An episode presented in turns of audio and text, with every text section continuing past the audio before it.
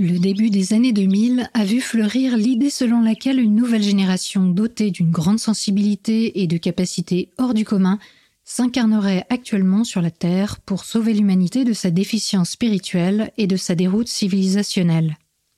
On les appelle les enfants indigos ou starseeds.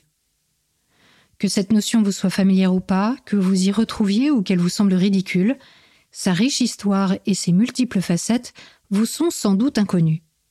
Aujourd'hui, j'aimerais partager avec vous le résultat de mes recherches sur le sujet, et pour ce faire, je vous embarque dans un voyage en trois parties aux confins de la galaxie et de l'âme humaine. Méta de choc. Méta de choc. Méta de choc. Et si on se demandait pourquoi on pense ce qu'on pense? Chronique de la spiritualité contemporaine, saison 2. Épisode 2 Enfant Indigo et Starseed. De nombreuses vidéos, de nombreux articles du web permettent de répondre à une question que se posent tôt ou tard les croyants de la spiritualité contemporaine. Qu'est-ce qu'un enfant indigo? S'il est une chose sur laquelle tout le monde s'accorde, c'est que ces personnes ont une aura de couleur bleu indigo, signe de l'activation complète de son sixième chakra, celui du troisième œil. C'est de là que leur viennent des caractéristiques surnaturelles telles que intuition médiumnique, clairvoyance, clairaudience, clairsentience, communication avec les entités d'autres dimensions ou encore expérience de sortie de corps. Les enfants indigos sont décrits comme des esprits libres, pourvus d'un amour inconditionnel et tutoyant des vérités inaccessibles au commun. D'une nature profondément compassionnelle, ils sont venus d'autres planètes, d'autres galaxies et même d'autres univers pour aider les humains à se reconnecter à leur essence divine. C'est de ces origines stellaires que vient leur autre nom de Starseed ou semence d'étoiles. Avant de s'incarner sur Terre, ces bénévoles galactiques ont passé à un contrat d'âme fixant les modalités particulières de leur mission. Mais en entrant dans un corps humain, leur niveau de conscience s'est peu à peu altéré jusqu'à rejoindre un taux vibratoire qui leur impose l'oubli du projet qui les a initialement menés à fouler le sol de la planète bleue. Pour qui ne voit pas la couleur des auras, la question reste pleine et entière. Comment savoir si on est un enfant indigo? Parachutés sur une planète étrangère et dans un corps vibratoirement étriqué, les starseeds peuvent faire l'expérience d'un inconfort corporel important et d'une sensation diffuse de mal du pays. Leur sagesse intrinsèque leur donne aussi l'impression d'être plus âgés que leurs congénères. Ces éléments créent un sentiment d'anormalité pouvant aller jusqu'au rejet de soi-même. Parfois révoltés, ils ont un très fort besoin de liberté, d'aimer et d'être aimés. Mais au-delà de ces indices, deux grandes caractéristiques se dégagent chez les indigos.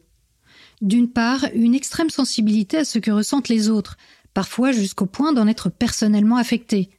Et d'autre part, un désir très fort d'aider les gens et la planète, de poursuivre une mission impérieuse dont les contours restent pourtant souvent flous. À terme, et dans pas si longtemps, la Terre sera entièrement peuplée d'enfants indigos. Certaines célébrités utilisent déjà le terme pour se définir elles-mêmes ou leurs enfants.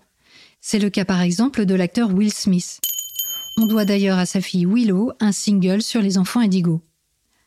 L'éveil à sa conscience profonde peut se produire de manière soudaine ou graduelle, mais passe toujours par ce que l'on appelle la nuit noire de l'âme. Un moment profondément perturbant et chaotique pendant lequel tel Néo avalant la pilule rouge, on prend conscience d'une vérité qui va faire basculer notre vie. Face à l'ampleur de la mission à accomplir, les questions existentielles se bousculent. Quelle est ma mission sur cette terre? Dois-je changer de lieu de vie, changer d'entourage, de métier? Trouver sa mission de vie devient alors une priorité, à la fois pour résoudre son karma et s'élever vibratoirement, et à la fois pour aider l'humanité à ascensionner avec Gaïa vers la 5D, la cinquième dimension, hors de la matrice. Des indices de cette mission personnelle sont à trouver dans nos passions d'enfance, à une période où le voile de l'illusion n'était pas encore total, mais aussi dans nos intuitions, dans les synchronicités et en se demandant que ferais-je si j'étais riche et sans contrainte Sur ce chemin de découverte, la numérologie et le pendule sont des outils souvent préconisés.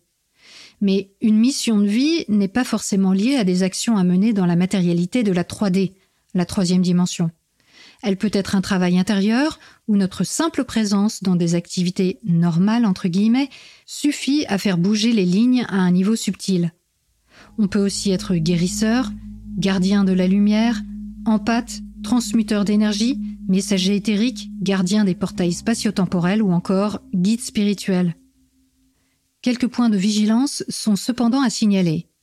Les Starseeds accompagnent l'humanité depuis l'aube des temps et ont apporté par étapes de grands bouleversements spirituels, scientifiques et technologiques, dont les pyramides d'Égypte sont un exemple. Pour ce faire, ils se sont historiquement incarnés dans des familles non éveillées, et cela reste le cas de nombre d'enfants actuels. Cette expérience n'est pas sans risque pour eux, puisque ne pas prendre conscience de leur mission peut les faire sombrer dans la dépression ou la drogue. Comme dit précédemment, leurs capacités médiumniques les rendent perméables aux énergies des personnes et des lieux, ce qui peut les plomber énergétiquement, augmenter leur sentiment d'être incompris et leur tendance à s'isoler. Pour autant, ils doivent garder en tête que se focaliser sur les polarités bien, mal, ombre, lumière ne fait que nous garder dans l'illusion de la dualité, et que la vérité est à trouver dans l'unité et l'acceptation de tout ce qui est. Le non-jugement est donc primordial. La période que nous traversons est éprouvante et ne va pas aller en s'arrangeant à court terme, puisque le chaos est inhérent au changement de paradigme vers l'ère du Verseau.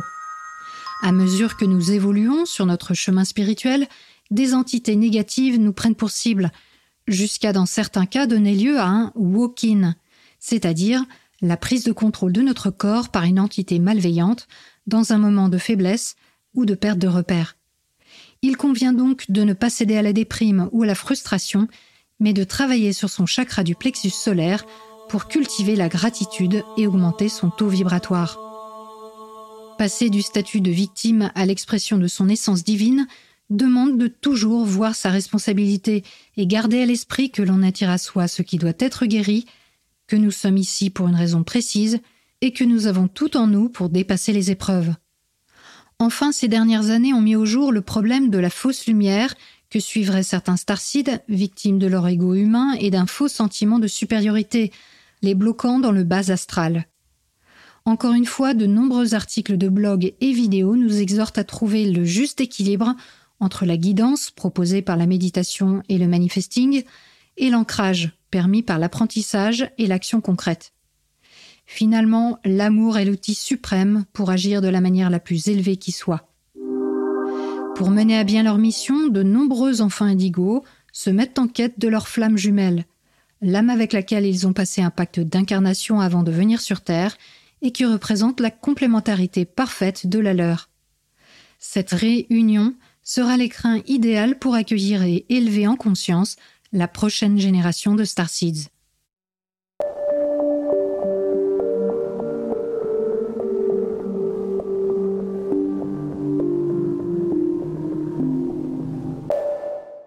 C'est la médium Nancy Ann Tapp qui, la première, introduit le concept d'enfant indigo dans les années 70. Elle dit voir les auras, cette enveloppe énergétique qui entourerait le corps physique de toute chose. L'idée d'aura n'est pas nouvelle, puisqu'on la trouve déjà à la fin du XIXe siècle, notamment chez Phineas Kimby et Elena Blavatsky, grands précurseurs de la pensée positive et de la loi de l'attraction. Pour en savoir plus sur les débuts du New Age et sur les orages, je vous renvoie aux trois premiers épisodes de la saison 1 des Chroniques Script. Pendant plusieurs années, Nancy Ann Tapp collabore avec un psychiatre pour tester et affiner ses perceptions et en vient à la conclusion que la couleur d'aura de chacun est constante du berceau à la tombe. Or, elle remarque à partir de 1978 qu'un nombre accru d'enfants est doté d'une aura indigo et y voit l'avènement d'une nouvelle vague de guides spirituels. En 1982, elle formalise ses découvertes dans une brochure qui donnera lieu à la publication du livre Comprendre votre vie par les couleurs. Elle y répertorie les différentes couleurs d'aura et explique comment améliorer sa vie et même se soigner en travaillant sur ce qu'elle décrit comme un champ électromagnétique présent dans et autour de notre corps. Pour elle donc, ces enfants indigos aux attributs psychologiques inhabituels et aux comportements jamais vus auparavant sont les représentants d'une nouvelle étape dans l'évolution humaine vers un monde meilleur. Animés d'une mission pour aider les autres, ils sont confiants en eux-mêmes, libres penseurs, dotés d'un haut QI, très empathiques et prompts à s'opposer à l'autorité et à l'injustice. Elle aboutit à un classement en quatre catégories. L'artiste, doué en art visuel et en spectacle vivant. Le conceptuel, très intelligent et intéressé par les ordinateurs. L'humaniste, qui trouve son bonheur dans le fait d'aider les autres. Et l'interplanétaire, qui fait preuve d'une grande curiosité et d'une attitude de monsieur ou madame je sais tout. Le livre de Nancy Ann Tapp ne fut pas suffisant pour lancer un mouvement d'envergure autour de ces enfants porteurs d'espoir pour l'humanité. C'est un couple très introduit dans le milieu New Age américain qui va croiser son chemin et complètement changer la donne. Lee Carroll et Jan Tauber. Lee Carroll, après avoir obtenu un diplôme en économie d'entreprise, crée en 1971 un studio de musique en Californie. En 1986, un médium lui révèle l'existence d'une entité extraterrestre nommée Cryon, maître du réseau magnétique de la Terre et dont le but est d'accompagner l'humanité dans son ascension. Trois ans plus tard, une voyante lui en reparle, ce qui le décide à avouer sa carrière à la canalisation des messages de l'entité. Décrite comme un collectif nourricier du nouvel âge constitué d'anges et d'archanges, Cryon fait partie de la grande fraternité blanche, une notion utilisée un siècle plus tôt par Elena Blavatsky, encore elle, pour désigner un groupe de maîtres ascensionnés, comme Bouddha ou Jésus, de grands êtres cosmiques, d'anges et d'archanges, qui œuvrent pour le bien de l'humanité. De son côté, Jan Tauber est déjà dans le business spirituel californien depuis un moment, en tant que conseillère intuitive, guérisseuse, channel, facilitatrice en méditation, maître Reiki et cofondatrice de la Church of Awareness, Église de la conscience. En 1991, Lee Carroll et Jen Tauber créent le groupe de lumière Crillon. Rapidement, les réunions tenues dans leur salon se transforment en une église de 300 personnes. Suivent plusieurs livres retranscrivant les messages de Crillon reçus par Lee, mais sans jamais évoquer les enfants indigos. Ce n'est qu'en 1999 que le couple publie le tonitruant livre Les enfants indigos, se réappropriant donc le concept de Nancy Ann Tapp, qui circule alors librement dans le milieu New Age. Le livre rencontre un succès planétaire, avec 25 millions d'exemplaires vendus dans les six premières années. Au tournant du troisième millénaire, il donne voix à des médecins, éducateurs et psychologues qui mettent des mots sur les inquiétudes du moment et valident le phénomène indigo. Une part importante y est aussi faite aux prédications de Crillon, telles que, je cite, Il n'est pas bon d'élever ses enfants en contradiction avec leur ego, alors que leurs intuitions sont infaillibles.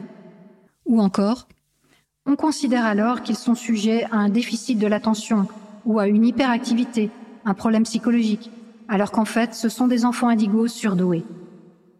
Ces nouveaux messies qu'il convient de ne pas contrarier au risque de développer chez eux des tendances suicidaires voire meurtrières sont décrits comme dotés de pouvoirs paranormaux de lévitation ou de guérison au service d'une mission transcendante.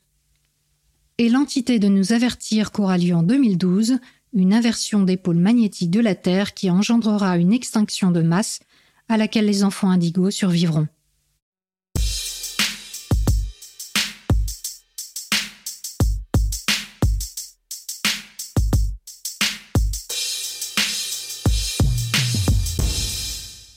Parmi les contributeurs du livre de Lee Carroll et Jen Tauber figure la docteure en psychologie et promotrice de la thérapie par les anges, Doreen Virtue. C'est elle qui développe le discours le plus approfondi concernant les enfants indigos, notamment dans son livre à succès Aimer et prendre soin des enfants indigos, paru en 2002. Son parcours personnel est tout à fait intéressant. Sa mère, énergéticienne, est adepte de la Christian Science, science chrétienne, qui prône la guérison par la pensée positive de Phineas Kimby, que j'évoquais précédemment. Dès son plus jeune âge, Dorine voit des anges et leur parle. Mais adulte, elle décide de se détourner de la spiritualité pour passer une thèse en psychologie. En 1995, un événement traumatique vient cependant tout remettre en cause. Alors qu'elle se fait menacer au volant de sa voiture, elle décide de laisser les anges la guider. Ils lui disent de crier et de résister à ses agresseurs, et elle en réchappe sans dommage. C'est cette expérience qui lui fera faire son coming out spirituel et abandonner la psychologie clinique. Mais l'histoire ne s'arrête pas là puisque 22 ans plus tard, en 2017, devenue une superstar millionnaire du mouvement New Age, elle annonce qu'elle arrête tout. Elle a découvert le vrai visage de Jésus en lisant le Nouveau Testament et le fait que derrière les discours d'amour et de lumière de la spiritualité contemporaine se cache en réalité une tromperie du diable. Elle passe alors un master en études bibliques et théologiques et se lamente que ses livres se vendent encore aujourd'hui jusqu'en Chine contre sa volonté. Autant vous dire que ce dernier rebondissement a fait du bruit dans le landerneau des travailleurs de lumière et qu'une avalanche de contenu fut produite et continue d'être produite pour disserter sur le dévoiement de sa lumière par les forces obscures. Mais revenons au début des années 2000. Dorine Vertueux nous explique que l'histoire des enfants indigos remonte à la Lémurie, un paradis perdu de l'océan Pacifique comparable à l'Atlantide, décrit par Elena Blavatsky. Vous l'aurez compris, cette femme est à l'origine de la plupart des idées New Age. Conscients qu'ils allaient perdre leur terre, les Lémuriens auraient migré en Amérique du Nord, où ils vécurent dans la paix et la spiritualité jusqu'à l'arrivée des colons européens. Selon elle, les enfants indigos d'aujourd'hui ont été envoyés comme réponse politique, culturelle et spirituelle à nos prières pour la paix universelle. Elle rappelle qu'ils sont sujets aux addictions, s'ennuient facilement, sont en besoin d'amitié, capables de relations fortes avec les animaux et même les plantes, ont quelquefois du mal à trouver le sommeil et ont tendance à voir des anges ou des personnes décédées. Elle fait également le lien entre problème d'attention et avancement spirituel. Comme toujours dans la pensée New Age, la science est convoquée pour expliquer et légitimer des croyances pourtant non validées par la recherche. Lee Carroll et Jan Tauber indiquent dès le début de leur livre phare, je cite, n'avoir aucun lien avec la religion et apporter une vision scientifique sur le sujet. On trouve également de nombreuses justifications pseudo-scientifiques dans le film documentaire Qu'est-ce qu'un enfant indigo? produit par Doreen Virtue et dans lequel elle apparaît aux côtés de Neil Donald Walsh, auteur du best-seller Conversation avec Dieu, Masaru Emoto, sur la théorie jamais prouvée de la mémoire de l'eau, ou encore Miguel Ruiz, auteur des quatre accords Toltec. Sont développés les discours habituels du New Age sur les vaccins, les métaux lourds ou encore les aliments à éviter pour permettre aux enfants de garder un taux vibratoire élevé.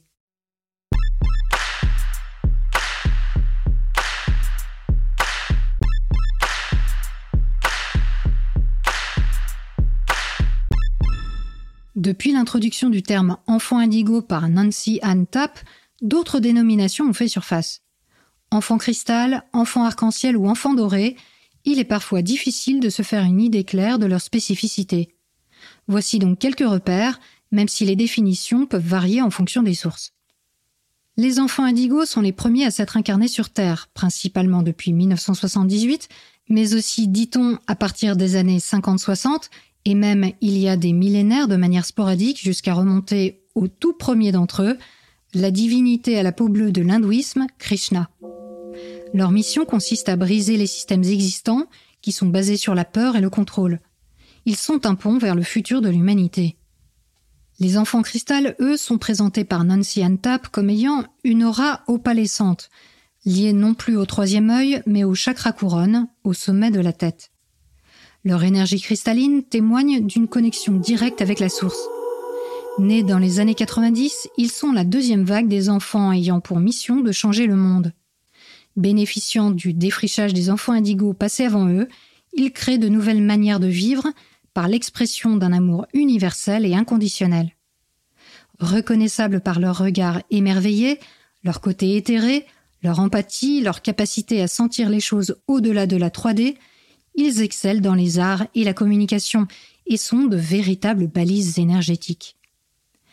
Mais leur incarnation humaine les sollicite énormément et malgré leur puissance et leur amour profond, ils peuvent faire montre, tout comme les indigos, d'une grande vulnérabilité, d'une hypersensibilité aux produits chimiques et aux médicaments, être sujet à l'anxiété et développer des addictions.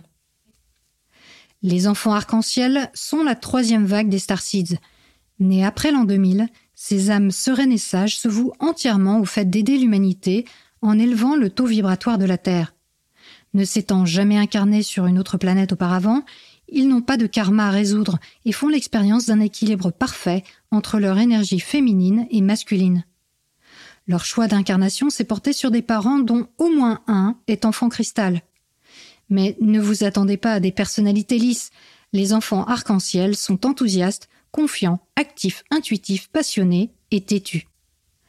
Enfin, les enfants dorés arrivent actuellement en masse. Ils ont pour rôle de fermer les portes de l'ancien âge et d'amener l'humanité vers l'âge d'or, le nouvel âge tant espéré. Quel que soit leur nom et leur mission, tous ces messagers ont, depuis très jeunes, le sentiment d'être à part, différents des autres. Mais attention, cela ne veut pas dire qu'ils soient supérieurs, puisque nous sommes tous et toutes la manifestation d'une parcelle de l'univers, plus ou moins consciente de notre essence divine.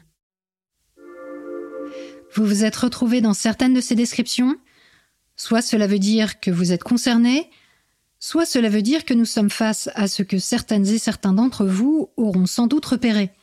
Un bel effet Barnum. L'effet Barnum, qu'est-ce que c'est?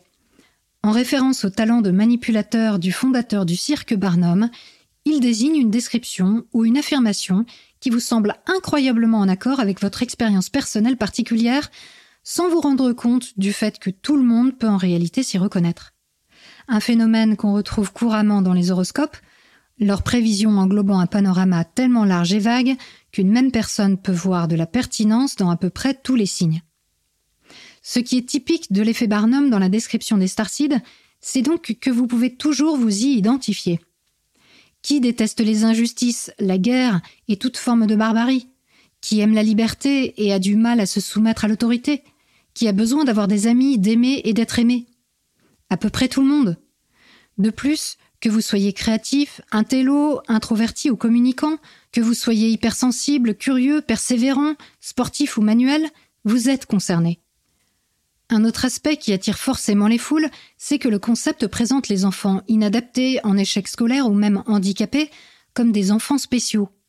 On retrouve là le même type de rhétorique que dans les pseudo-caractéristiques attribuées aux enfants et adultes HPI ou zèbres.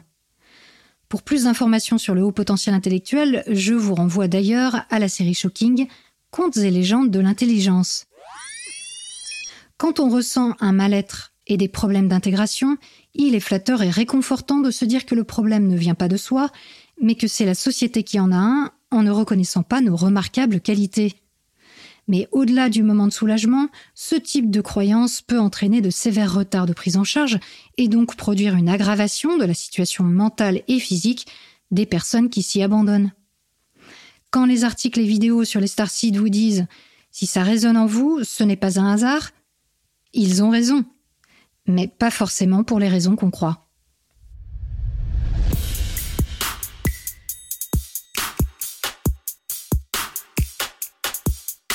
La suite de cet épisode la semaine prochaine. Dans la partie 2, nous parlerons neuroatypie, reptilien, Fédération galactique de lumière et extrême droite.